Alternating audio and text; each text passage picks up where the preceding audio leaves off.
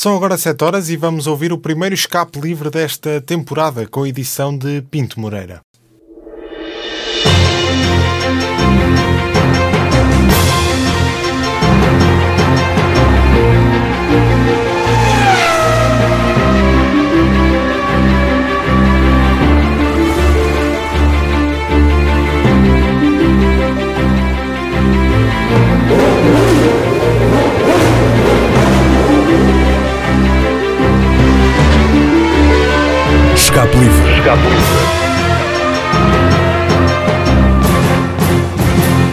Emissão do Escape Livre, estamos de regresso, vamos conduzir tranquilamente como deve ser. Com o inverno à porta, o desporto a encerrar para balanço em tempos ainda incertos, a indústria automóvel continua em ciclo de vida que proporciona novas perspectivas, sempre onde a mobilidade está cada vez mais sustentada e a assumir um caráter eh, permanente. Para além das notícias, surgimos aqui algumas dicas de condução.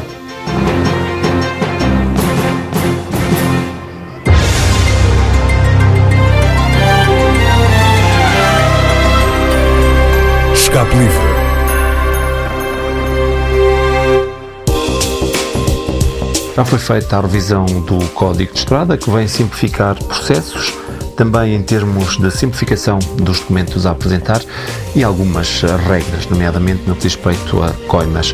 O novo Código de Estrada trouxe, de facto, um agravamento de algumas multas para as infrações graves, mas vem, acima de tudo, também simplificar a documentação que é necessária trazer-se consigo em termos de condução. Por outro lado, há que ter em conta que esta alteração foi feita a 27 de novembro passado por Conselho de Ministros, que aprovou eh, a alteração do Código de Estrada, isto numa transposição para o quadro jurídico interno de uma diretiva europeia sobre as cartas de condução.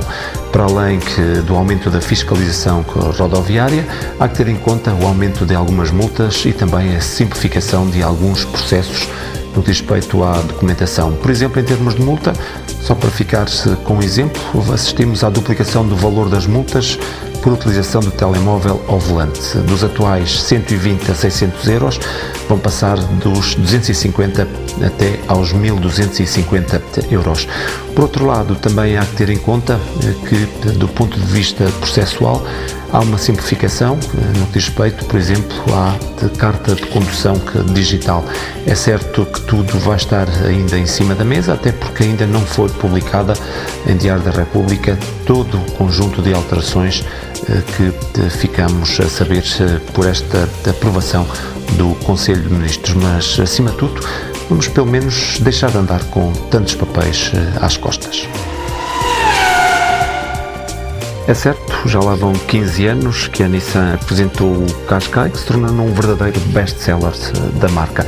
Agora, passado todo este tempo, a Nissan deu a conhecer aquilo que vai ser o novo projeto para o Qashqai. Novos interiores, novos exteriores, também uma nova abordagem que, do ponto de vista tecnológico, de conforto, de requinte e também de ergonomia. Tudo, tudo para que cada cliente possa ter à sua disposição a nova estratégia de mobilidade inteligente da própria marca. Lá dentro, novas cotas de adaptabilidade, também que para proporcionarem um novo espaço, nova ergonomia de todos os comandos e também uma maior facilidade de comunicação. A ergonomia traduzida na posição de condução, na própria estética, na posição dos botões e dos interruptores para um maior conforto, um ambiente mais relaxante e também, claro, a perspectiva da nova tecnologia. Instrumentação digital, novo ecrã TFT de alta definição, 12,3 polegadas, completamente personalizável para poder dar-se ao utilizador todas as informações possíveis e disponíveis no momento. E tudo a partir de um simples uh, interruptor que é tátil colocado no volante. O condutor poderá ter também à sua disposição um novo head-up display com 10,8 polegadas com as principais informações de navegação e também de assistência na estrada. Ergonomia a toda a prova, nova posição de condução, nova posição de todos os comandos e também uma maior segurança tendo em conta a nova visibilidade que a Nissan teve em conta no desenho de todo o modelo. Uma visibilidade logo a partir de um para-brisas incrementado, também novo desenho para reduzir o ângulo morto do pilar A, que vai ser muito mais fino, para além, claro, da introdução de novos sistemas eh, de segurança. Lembra-se da Rover?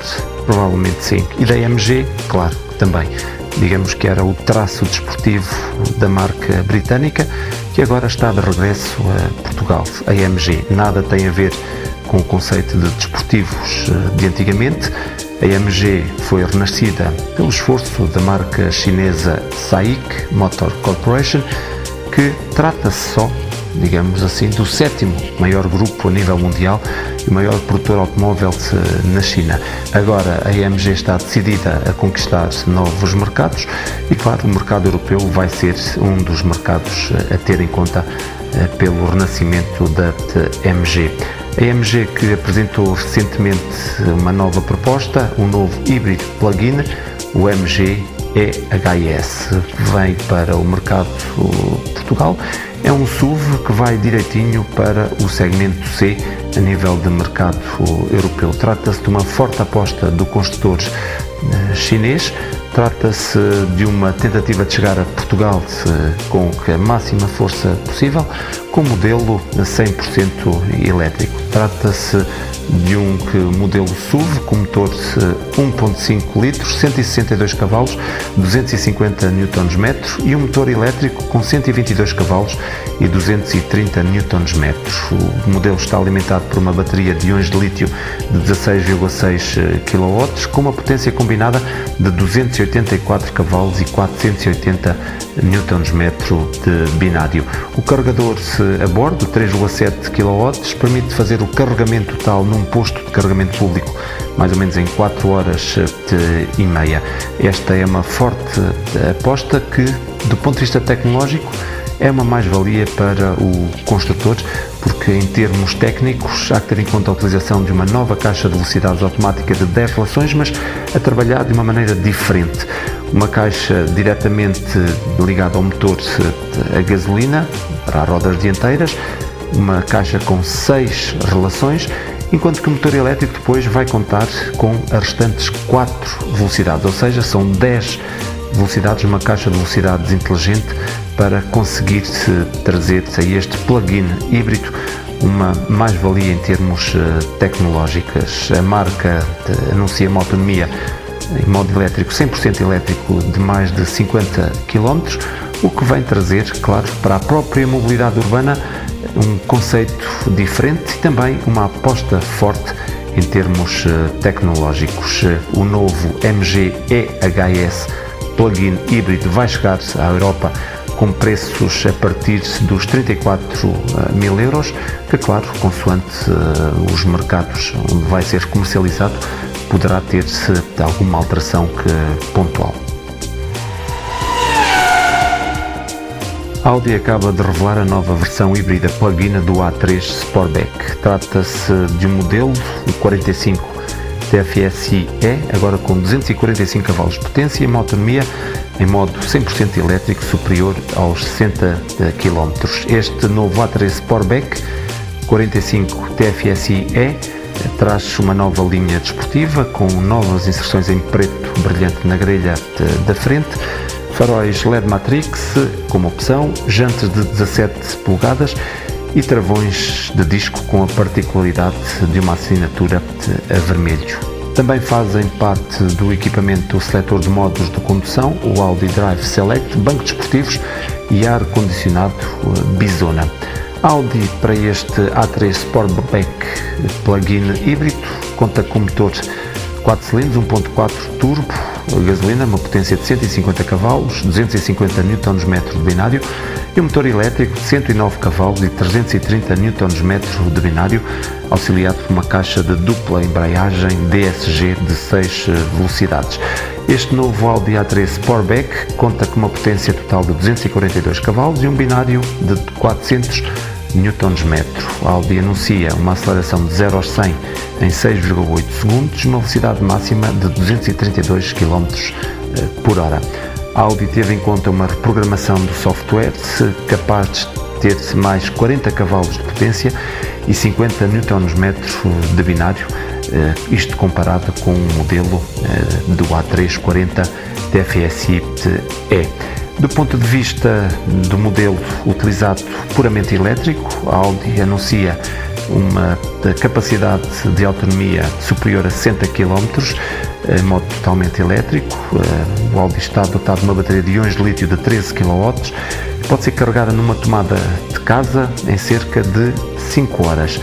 Hum, a Audi também que anuncia que o modelo poderá circular em que vias que assim o permitam, nomeadamente em alguns países da Europa, a 140 km eh, por hora. Por outro lado, o modo auto híbrido é o principal modo uh, operandis, digamos assim, deste carro.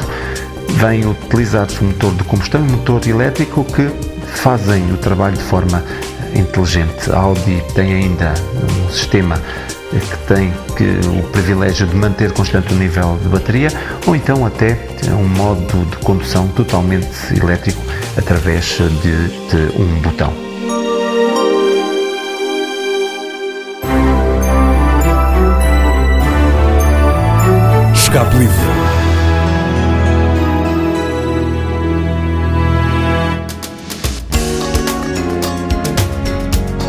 Vamos a caminho do inverno, o mau tempo veio para ficar, provavelmente, quer seja chuva, nevoeiro ou então as ameaçadoras geadas, é com isso que vamos ter que contar nos próximos tempos.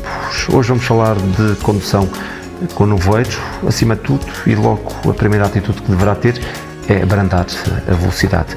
Quando conduzir com nevoeiro, reduz a velocidade. É certo que não é só acender as luzes de nevoeiro, ignorar a falta de visibilidade como se nada tratasse.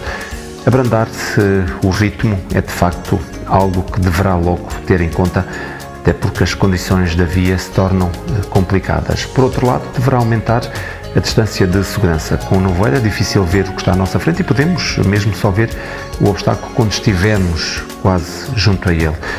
Nada melhor do que aumentar a distância de segurança para que não se corram tantos uh, riscos. Por outro lado, também deverá utilizar-se da melhor maneira o sistema de iluminação do seu veículo. Aqui sim, nestas condições, deverá utilizar-se os faróis de nevoeiro, à frente se os tiver, e também que na retaguarda, porque estes são uma mais-valia eh, para a própria visibilidade, porque, acima de tudo, pense na sua segurança.